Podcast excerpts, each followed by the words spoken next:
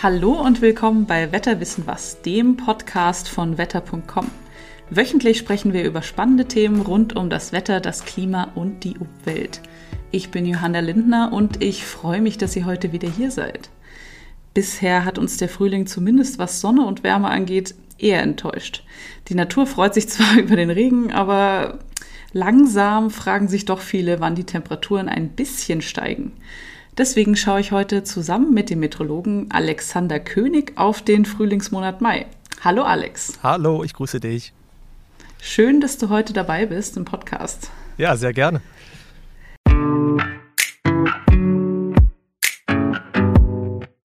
Was hältst du denn persönlich vom Monat Mai?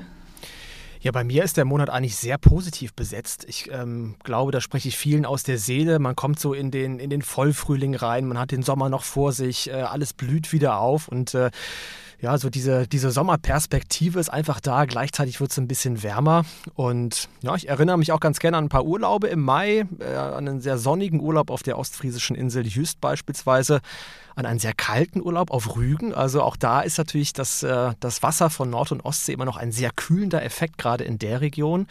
Aber auch an einen recht kalten Urlaub in Portugal. Also auch da kann natürlich die kalte Luft nochmal ankommen. Ähm, und äh, aber auch an viele Open-Air-Veranstaltungen zum Beispiel. Das ist ja auch so ein Ding, dass sich im Mai das Leben jetzt ja so langsam, aber sicher immer mehr nach draußen verlagert und draußen einfach immer mehr passiert und stattfindet. Ja, langsam geht's los und langsam sehnen sich ja alle so ein bisschen danach. Deswegen ist der ja. Monat Mai so ein, ein Hoffnungsschimmer für alle, die jetzt gerade im April noch so ein bisschen im Regen sitzen. Absolut. Wie, wie ist es denn bei dir? Hast du da ähnliche Emotionen, was den Mai betrifft? Ja, bei mir ist ähnlich. Mai ist oft mir allerdings schon fast zu warm. Wir werden da ja noch auf die Rekorde gehen. Wie es äh, werde ich dich auch noch dazu fragen. Aber ähm, ich mag so, weiß nicht, höchstens 20 Grad normalerweise und drüber ist mir schon zu viel. Bist du an, an, der Nord- und Ostsee sehr gut aufgehoben im Mai? Eigentlich schon, ja. Äh, dass ich Münchnerin bin, kommt mir da nicht so ganz entgegen. Hier ist es oft wärmer. Wenn wir jetzt mal zurückgehen, äh, die letzten Jahre für den Mai, was waren denn da so die auffälligsten Wetterphänomene? Ja, da war wahnsinnig viel dabei und da müssen wir gar nicht so weit zurückgehen, wenn man sich schon das letzte Jahr oder auch das vorletzte Jahr anschaut, also 2022. Vielleicht kann sich der ein oder andere noch äh, erinnern, da gab es sogar schon Tornados in Ostwestfalen, eine Schneise der Verwüstung, Millionen Schäden, viele Verletzte. Auch das kann der Mai schon. Kräftige Schauer und Gewitter, die dann eben sogar schon Tornados bilden können. So langsam starten wir dann eben auch in diese Gewitter- und Tornadosaison rein. Insgesamt war es letztes Jahr aber ja, sehr warm, sonnig und viel zu trocken, vor allem in äh, Ostdeutschland, wo diese Schauer und Gewitter dann eben auch teilweise gar nicht angekommen sind. Und ähm, da gab es Anfang des Monats zum Beispiel noch ein bisschen Nachtfrost letztes Jahr im Mai. Äh, am 20. Mai dann aber eben auch wirklich schon Hitze im Südwesten mit bis zu 33 Grad. Ähm, da lagen also Frost und Hitze dann eben noch sehr nah beieinander. Und 2021, ein Jahr vorher, da war es zum Beispiel der kälteste Mai seit 2010 mit einem ausgeprägten Tiefdruckkomplex viel Regen, vor allem in Norddeutschland, aber auch da im Südwesten ähm, schon mal kurz heiß mit Temperaturen bis zu 30 Grad. Da war in den letzten Jahren also wirklich einiges los und vergessen darf man auch nicht, das äh, will ich noch kurz erwähnen, das Jahr 2013, das Jahrhunderthochwasser äh, in Ostdeutschland und im, im Südosten allgemein, denn da gab es die höchsten Pegelstände zwar Anfang Juni, aber im Mai ging alles schon los mit diesen vielen Tiefdruckgebieten, die sich über dem Südosten Deutschlands festgesetzt hatten, diese enormen Niederschlagsmengen gebracht haben. Das hat letztendlich auch der Mai mit verursacht damals. Das vergisst man tatsächlich. Das verortet man immer so mehr im Sommer, die, ähm, die Hochwasser. Ja.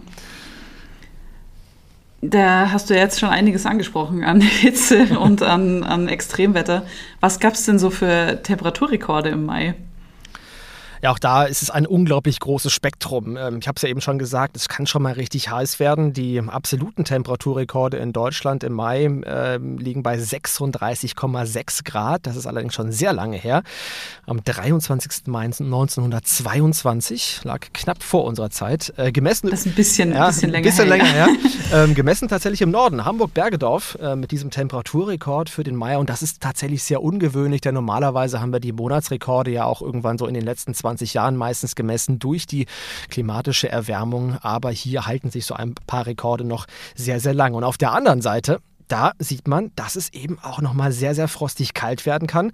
Gut, die Zugspitze, die liegt natürlich relativ weit oben. Das ist der absolute Rekord mit minus 19,8 Grad, auch aus dem Jahre 1919. Aber auch ähm, im Oberharz am Brockenstiege minus 8,6 Grad Anfang Mai. Da sieht man also diese Kaltlufteinbrüche, die können dann eben doch nochmal sehr, sehr empfindlich werden. Und sogar Schnee hat es schon gegeben im Mai. Ähm, nicht nur auf der Zugspitze, auch, mhm. auch im Flachland, Norddeutschland. Ähm, Bad Muskau-Göttingen, 8 cm 1938. Natürlich werden jetzt Schneefälle im Mai immer seltener, aber auch das kann bei so einem kräftigen Kaltlufteinbruch aus Nordeuropa durchaus mal vorkommen. Das heißt, ich hatte recht mit meiner Skepsis gegenüber dem Mai mit der Hitze. ja, die kann schon da sein, ja. Der Mai ist ja wettertechnisch schon auch ein sehr wichtiger Monat für den Frühling. Kannst du mal erklären, welche Bedeutung das Maiwetter für Landwirtschaft und Natur jetzt hat? Ja, eine wahnsinnig große natürlich. Also vielleicht auch mal kurz zu diesem Begriff Wonnemonat, den ja viele kennen. ja, stimmt. Ähm, der kommt äh, aus dem Althochdeutschen und heißt eigentlich, das heißt eigentlich Weidemonat. Also es kommt daher, dass es der Monat ist, ähm, in dem zum Beispiel, ja, vor allem in den Alpen die Kühe dann wieder auf die Weide getrieben wurden. Ähm, das ist also traditionell ein sehr, sehr wichtiger Monat für die Landwirtschaft. Klar, alles fängt an zu blühen. Die Bestäubung der Blüten durch die Bienen äh, ist im Mai wahnsinnig wichtig. Ähm, teilweise gibt es schon Ernte Zeit. Mai ist Spargelzeit. Ende Mai, je nachdem, wie warm es schon geworden ist, vielleicht sogar schon die ersten Erdbeeren, die schmecken. Ähm, insofern ein, ein sehr, sehr wichtiger Monat für die Landwirtschaft, die natürlich auch darauf hofft, dass es im Mai auch nochmal ein bisschen Regen gibt. Natürlich nicht so viel wie 2013, aber auch das ist klar, die äh, Sommermonate kommen dann erst noch und da fällt zwar auch Regen, häufig aber eher punktuell, vor allem verdunstet da aber sehr viel Niederschlag und dementsprechend ist es wichtig, dass es dann im Mai auch ähm, ja, in der Natur mal ein bisschen gleichmäßig verteilten Regen gibt. Das heißt, es war jetzt noch nicht genug mit März und April mit dem ganzen Regen. Es wäre im Mai immer noch wichtig. Ja, tatsächlich. Also aktuell ist es zwar so, dass ähm, gerade so die oberen Bodenschichten ganz gut äh, gefüllt sind mit Wasser. Da haben alle Pflanzen äh, in Deutschland momentan so in den oberen Schichten genug Wasser. Gerade in den tieferen Bodenschichten, so bis anderthalb, zwei Meter, da sitzt die Trockenheit aber noch drin. Das heißt, da haben viele Bäume nach wie vor Probleme. Also einerseits bräuchte es dafür auch noch weiterhin mehr Niederschläge, um diese Trockenheit der letzten Jahre in den tieferen Schichten auszugleichen. Und andererseits äh, freut sich die Natur auch im Mai über ein bisschen Regen, auch wenn es jetzt gerade viel davon gab.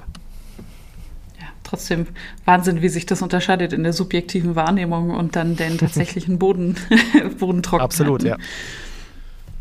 Wenn wir dann jetzt wirklich jetzt mal auf diesen Mai schauen, nicht zurück, sondern nach vorne, wird der Mai dieses Jahr denn jetzt eher warm und sonnig oder kühl und verregnet? Und ich weiß, Meteorologen wollen sich da immer nicht so festlegen, aber es gibt ja schon ein paar Langfristprognosen von NOAA und ECMWF. Was sagen die denn? Jetzt, jetzt kommen die schwierigen Fragen, ja. Ja. ähm, ja, also es ist tatsächlich so, dass ich da auch gerade noch sehr viel tut. Es gibt diese Langfristmodelle vom amerikanischen Wettermodell, der NOAA beispielsweise. Es geht davon aus, dass der Mai in Mitteleuropa in etwa ein bis zwei Grad zu warm ausfällt. Das ist also schon im Mittel eine recht deutliche Abweichung. Dazu muss man immer sagen, das kann auch mal sein, dass eine Monatshälfte leicht zu kühl ist und die andere dann viel zu warm. Das muss ich eben auch nicht immer über den ganzen Monat ziehen. Ähm, und mittlerweile geht das amerikanische Modell davon aus, dass der Mai auch leicht zu trocken ausfallen könnte. Das sah auch in den letzten Wochen noch ein bisschen anders aus. Und ähm, anders ist es auch beim europäischen Modell. Das sieht nämlich nur einen leicht zu warmen Mai und auch einen leicht zu nassen Mai. Also da gibt es durchaus auch zwischen diesen Langfristmodellen Unterschiede. Und da es ohnehin schon schwierig ist, das Wetter über einen so langen Zeitraum vorherzusagen, ja, und wenn es dann eben auch noch Unterschiede zwischen diesen Langfristmodellen gibt, äh, dann bleibt am Ende relativ wenig übrig von so einer Prognose. Und natürlich ist es auch so, dass mit dem Klimawandel es immer etwas wahrscheinlicher ist, dass die nächsten Monate auch zu warm ausfallen im Vergleich äh, zu der Vergangenheit. Ähm, ich bin mir sicher, ein paar warme Tage werden schon irgendwie mal mit dabei sein. Ähm, aber dass es eben auch nochmal Frost geben kann, das ist auch ganz klassisch für den Mai. Also du kannst uns jetzt noch keine Entwarnung geben für viel Regen sozusagen, sondern es ist noch offen. Es ist noch alles offen und das kann auch mal regional unterschiedlich sein, denn am Ende kommt es natürlich auch immer darauf an, wo kommt der Wind her. Liegt das Tiefdruckgebiet knapp westlich von uns, dann liegen wir auf der warmen Seite. Liegt es eher über Osteuropa, dann äh, liegen wir nochmal auf der kalten Seite und äh, daran liegt es letztendlich, wo sich das Wetter wie im Mai gestalten wird.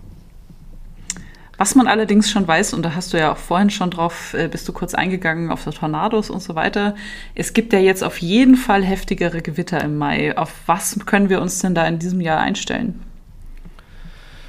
Ja klar, generell ist es so, dass wir mit äh, der Erwärmung, mit dem Klimawandel auch mehr Wasserdampf in der Atmosphäre haben. Das ähm, ist jetzt nicht nur ein äh, Phänomen des Monats Mai. Ähm, das heißt, Generell haben wir bei bestimmten Wetterlagen mehr Wasserdampf in der Atmosphäre. Das heißt, die Wahrscheinlichkeit für etwas stärkere Starkregenereignisse, die ist natürlich auch ein bisschen höher. Am Ende hängt das aber auch immer sehr stark von der Wetterlage ab. Und da ist es so, dass mit dem Klimawandel ja auch diese blockierenden Wetterlagen häufiger werden. Das heißt, einerseits können sich mal Tiefdruckgebiete länger festbeißen bei uns, andererseits aber auch Hochdruckgebiete länger halten. Und wenn eben genau das passiert, dann haben wir es eher wieder mit einem trockenen Monat zu tun und das könnte dann tatsächlich Schauer- und Gewitterlagen auch ganz verhindern. Das heißt, auch das können wir einfach noch nicht sagen. Nein, na, absolut nicht. Wir müssen uns da auf alles gefasst machen. Ähm, ich meine, wir wissen, im Laufe äh, des Monats wird es tendenziell und häufig ein bisschen wärmer. Manchmal kommt der Kaltlufteinbruch, aber auch eher Ende des Monats nochmal. Die Frostgefahr, die nimmt natürlich im Laufe des Monats immer weiter ab. Das ist äh, ja allein schon durch die fortlaufende Erwärmung und durch den höheren Sonnenstand dann schon gegeben. Dann gibt es ja auch äh, einige Bauernregeln für den Monat Mai. Und du hast vorhin schon von Frost im Mai geredet. Da gibt es ja die bekannte Bauernregel ähm, der Eisheiligen. Wie zutreffend sind denn diese und wie sieht es in diesem Jahr aus? Und wird es nochmal Frost geben? Ich bin mir relativ viele Fragen. Ja, ja, ja. Ich bin mir, ich bin mir relativ sicher, dass es nochmal Frost geben wird, denn eines darf man nicht vergessen: Klar, es wird immer wärmer, was sich aller und die die Jahreszeiten haben sich auch nach vorne verschoben. Alles fängt früher an zu blühen. Was sich allerdings noch nicht nach vorne verschoben hat, das ist der letzte Frost im Jahr. Das heißt, so Kaltlufteinbrüche, die fallen vielleicht nicht mehr ganz so extrem aus im Mai, aber ähm, es gibt sie weiterhin. Und das hat sich auch in den letzten Jahren noch nicht so stark verändert. Das heißt, man kann durchaus davon ausgehen, ähm, dass es dann auch in den nächsten Wochen irgendwann nochmal Frost gibt. Was die Eisheiligen betrifft, die stehen halt vom 11. bis 15. Mai im Kalender. Das darf man allerdings nicht immer ähm, so ganz genau für bare Münze nehmen, was diese einzelnen Tage betrifft, sondern es ist eher so, dass sie stellvertretend stehen für späte Kaltlufteinbrüche irgendwann in diesem Monat. Die können mal ein bisschen eher kommen, die können mal ein bisschen später kommen. Generell kommen sie in den letzten Jahren aber ein bisschen seltener, beziehungsweise fallen eben nicht mehr ganz so heftig aus. Das heißt, da hat sich schon was getan bei den äh, Eisheiligen. Ja, sie haben, sie haben durchaus ein wenig an Bedeutung verloren. Äh, das kann man schon so sehen, was eben nicht heißt, dass, es, äh, dass sich der letzte Frost jetzt plötzlich in den April verlagert hat. Also den haben wir schon nach wie vor, tritt er noch im Mai auf. Das ist wichtig für alle Hobbygärtner, für die Landwirtschaft, weil natürlich gerade wenn alles schon blüht, Frost besonders schädlich ist für die Pflanzen, die dann teilweise in der Landwirtschaft ja auch beregnet werden. Dann bildet sich eine Eishülle, die wiederum isoliert und die Blüte im Inneren schützt. Das sind Maßnahmen, die werden auch weiterhin notwendig sein zu dieser Jahreszeit. Aber es gibt eben auch schon mal Jahre, wie im letzten Jahr, da sind die Eisheiligen komplett ausgefallen und da gab es gar keinen Kaltlufteinbruch mehr. Solche Wetterlagen sind durchaus auch möglich. Das heißt, da müssen wir beobachten, weil äh, da schaut man ja doch immer besorgt auf seinen Balkon bzw. seinen Garten, was da so mit den eigenen Blumen und äh, Sträuchern passiert, weil für die hat man keine professionelle Eisberegnung zur Hand. Da, das ist richtig und es ist ja auch von, von Pflanze zu Pflanze sehr unterschiedlich, wie sie dann Frost vertragen. Da muss man sich dann nochmal ähm, ja, äh, sehr individuell informieren. Generell ist es so, dass gerade auf dem Balkon ähm, die Frostgefahr nicht ganz so groß ist. Da strahlen die Gebäude häufig ein bisschen Wärme ab und sie sind auch häufig ein bisschen höher als direkt am Boden. Das kommt immer ein bisschen drauf an. Da muss man sich dann einmal individuell informieren für seine Pflanzen. Da kann man dann einzeln nochmal genau schauen. Es gibt ja noch weitere Bauernregeln, wie zum Beispiel windet's am 1. Mai dann das ganze Jahr. Oder sowas wie Feldreif am 1. Mai bringt der im Feld viel Segen herbei. Was ist denn dran an solchen Sprüchen? Ja, klingt logisch, oder? ja, klingt alles, diese Sprüche finde ich, äh, die klingen immer ganz nett und lustig und äh, auch ganz einleuchtend. Aber wie viel dahinter steckt, da bin ich mir immer nicht so sicher. Ja, meteorologisch schwierig bis hin zu problematisch. Also es gibt gewisse Wettersingularitäten, nennt man die auch. Das sind, das sind gewisse Regelfälle, Muster in den Wetterlagen, die zu bestimmten Jahreszeiten häufiger auftreten. Da gehören die Eisheiligen mit dazu, vielleicht auch noch die Schafskälte im Juni oder auch das Weihnachtstauwetter. Für diese Regelfälle gibt es so eine leicht erhöhte Wahrscheinlichkeit von auch mal 60, 70 Prozent vielleicht. Wobei man nicht vergessen darf, dass eine Wahrscheinlichkeit von 50 Prozent einem überhaupt nichts bringt. Da kann man, da kann man, da kann man auch gleich würfeln und das ist eigentlich ist das der, ist das der Nullpunkt. Insofern sind 60 Prozent da auch nicht wahnsinnig viel. Und dann gibt es die, die du auch eben angesprochen hast, diese vielen einzelnen Regen, Regeln, die einzelne Tage betreffen ähm, oder die eben ja sehr präzise äh, versuchen, das Wetter vorherzusagen. Und da muss man sich einfach klar machen, die sind teilweise schon sehr, sehr alt. Man weiß auch teilweise gar nicht, aus welchen Regionen sie stammen. Sowas wird sich dann weiter erzählt. Das können mal Regeln sein, die aus Süddeutschland oder vielleicht aus anderen Teilen Europas kommen und die werden dann übernommen und äh, plötzlich finden die sich an der Nordseeküste wieder und da, da ist es dann wieder völlig anders. Insofern sind solche Regeln immer mit Vorsicht zu genießen. Ähm, meist bringen sie einen da nicht wirklich weiter und dienen dann eher der Unterhaltung. Okay, aber zur Unterhaltung können wir sie ja noch. Da, dafür können wir sie behalten. nutzen, ja. Wenn wir jetzt auf den Mai gucken, wie er sich verändert hat, weil du ja auch gerade schon gesagt hast, äh, dass sich die Bauernregeln auch zu alt sind und dass sich da zu viel verändert hat. Wie viel hat er sich denn verändert, der Mai, in den letzten Jahren, Jahrzehnten? Ja, man kann davon ausgehen, dass der Mai etwa um ein Grad wärmer geworden ist, wenn man diese Klimareferenzperioden miteinander vergleicht, also 1961 bis 90 und 1991 bis 2020. Da haben wir also im Mittel ein Grad mehr im Mai. Das wirkt sich natürlich immer sehr unterschiedlich aus. Ich habe ja eben auch schon erzählt, der Mai im letzten Jahr war ganz anders als der Mai im Jahr 2021 beispielsweise. Ähm, und dementsprechend gibt es da nicht so viele Rückschlüsse, ähm, die man vielleicht auch für, für den kommenden Mai oder den im nächsten Jahr ziehen kann. Generell ist es so, dass die Monate allgemein ähm, immer ein bisschen wärmer werden. Da unterscheiden sich die Monate voneinander eben auch gar nicht so stark. Und dementsprechend muss man sich darauf einstellen, dass ähm, ja, gewisse Ereignisse häufiger werden oder auch die warmen und heißen Tage. Und das heißt eben nicht, dass es im Mai in Zukunft nicht auch nochmal kalt oder regnerisch sein kann, sondern das heißt eher, wenn es dann mal warm wird, dann vielleicht auch ein bisschen wärmer als früher. Und vielleicht kommt dabei, gerade so im Südwesten Deutschlands, wo man ein bisschen näher dran ist an der warmen Luft äh, aus Südeuropa, dass dann vielleicht mal ein paar mehr Sonne Sommertage oder Hitzetage dabei herauskommen am Ende. Wenn wir also auf die Zukunft schauen, wie sich der Mai weiterentwickeln wird, wird es dann ein neuer Sommermonat? Ja, das vielleicht noch nicht, aber phasenweise wird er vielleicht ein bisschen sommerlicher als früher. Ich habe ja eben schon gesagt, vielleicht gibt es ein paar mehr Sommer, ein paar mehr Hitzetage im Südwesten. Wir haben aber immer noch den Fall, dass das Wasser im Mai, das Nordseewasser, Ostseewasser, immer noch recht kalt sein wird. Es wird immer einen kühlenden Effekt auch an der, an der Nordseeküste, an der Ostseeküste haben, denn Wasser erwärmt sich einfach ähm, deutlich langsamer als die Landfläche. Und gerade wenn der Wind dann eben mal von Norden oder Nordwesten oder Nordosten her hereinströmt, insbesondere nach Norddeutschland, der Süden ist davon jetzt nicht ganz so stark beeinflusst, dann geht es eben auch relativ schnell zurück mit den Temperaturen und äh, das wird sicherlich auch in den nächsten Jahren weiterhin so sein. Das hat allerdings auch einen positiven Effekt und zwar stabilisiert das so ein bisschen die Atmosphäre. Wir haben ja eben schon äh, gehört, Schauer und Gewitter werden häufiger, die Sonne steht schon höher, Ende Mai steht sie schon so hoch wie Ende Juli. Das ähm, muss man sich auch mal äh, vor Augen führen. Also wir haben schon einen sehr hohen Sonnenstand. Die Sonne erwärmt dann am Tage den Boden sehr, sehr kräftig. Schauer und Gewitter werden häufiger. Dadurch Dadurch, dass es dann aber eben diesen kühlenden Effekt ähm, an der Nordsee und an der Ostsee gibt, äh, verhindert das häufig nicht nur die Schauer- und Gewitterbildung, sondern sogar die Wolkenbildung. Und das heißt eben, besonders in diesen Regionen haben wir häufig sehr viel Sonnenschein in diesem Monat und ähm, das ist durchaus eben auch ein sehr positiver Effekt, der auch in den nächsten Jahren im Klimawandel erst einmal so bleiben wird viel Sonnenschein positiv dann für uns äh, Menschen. Absolut. ja, die Natur braucht natürlich den Niederschlag, dürfen wir nicht vergessen, aber wir sind ja auch noch da. ja, wir sind auch da. Und wie sieht es mit äh, dem Extremwetter im Mai aus? Also nicht, wenn nicht nur Sonne noch äh, da ist, sondern auch Extremwetter, was sich ja im Klimawandel vermehrt. Wird das auch im Mai häufiger? Ja, grundsätzlich ist es so, dass wir natürlich häufig mehr Extremwetter noch in den Sommermonaten finden, teilweise auch in den Wintermonaten, wenn man dann eben mal vielleicht auch ähm, ja, sehr äh, schneereiche Phasen hat oder, oder sehr, sehr kalte Phasen. Da bleibt der Mai ein Übergangsmonat. Das ist der dritte Frühlingsmonat. Ähm, das heißt, so die ganz großen Ereignisse wird der Mai vielleicht nicht hervorrufen, aber klar, in dem Moment, wo Schauer und Gewitter vielleicht ein bisschen kräftiger ausfallen, Starkregenereignisse auch äh, ein bisschen kritischer werden, wird äh, das möglicherweise hier und da punktuell dann auch im Mai zu spüren sein.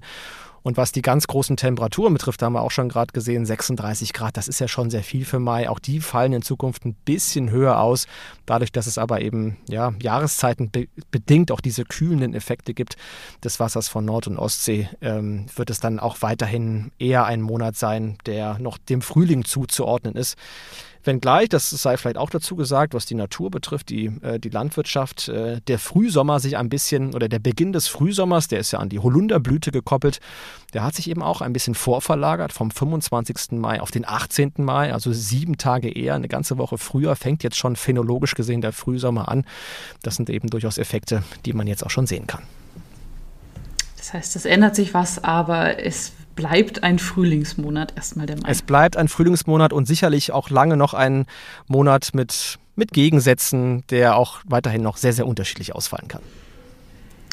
Jetzt will ich dich zum Abschluss nochmal fragen, was du denn äh, gerne im oder was du unseren HörerInnen denn im Mai so für Aktivitäten empfehlen kannst, die man draußen machen kann, wenn es dann doch mal schön wird? Ja, Eis essen. Auf, jeden Eis essen.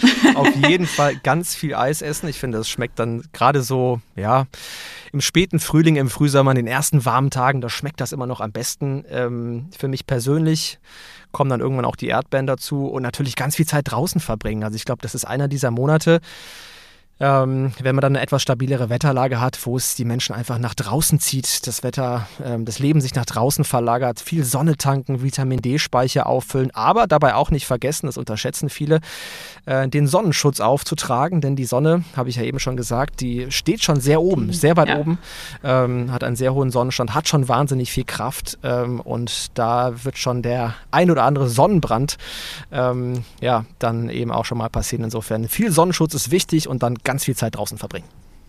Ja, das finde ich auch. Da kann man sich schnell mal verbrennen, allerdings. Also wirklich äh, Sonnencreme ganz, ganz wichtig.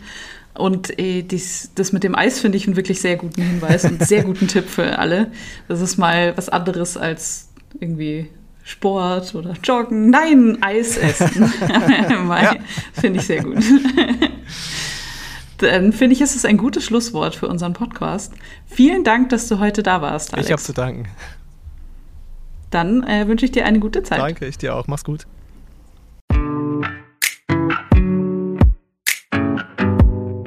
Bis zum nächsten Mal auch an euch bei Wetterwissen was. Dann gibt es wieder neue spannende Themen zum Wetter und zum Klima. Wenn euch diese Folge gefallen hat, lasst uns doch mal eine positive Bewertung bei Apple Podcasts, Spotify oder dem Podcast-Anbieter eurer Wahl da.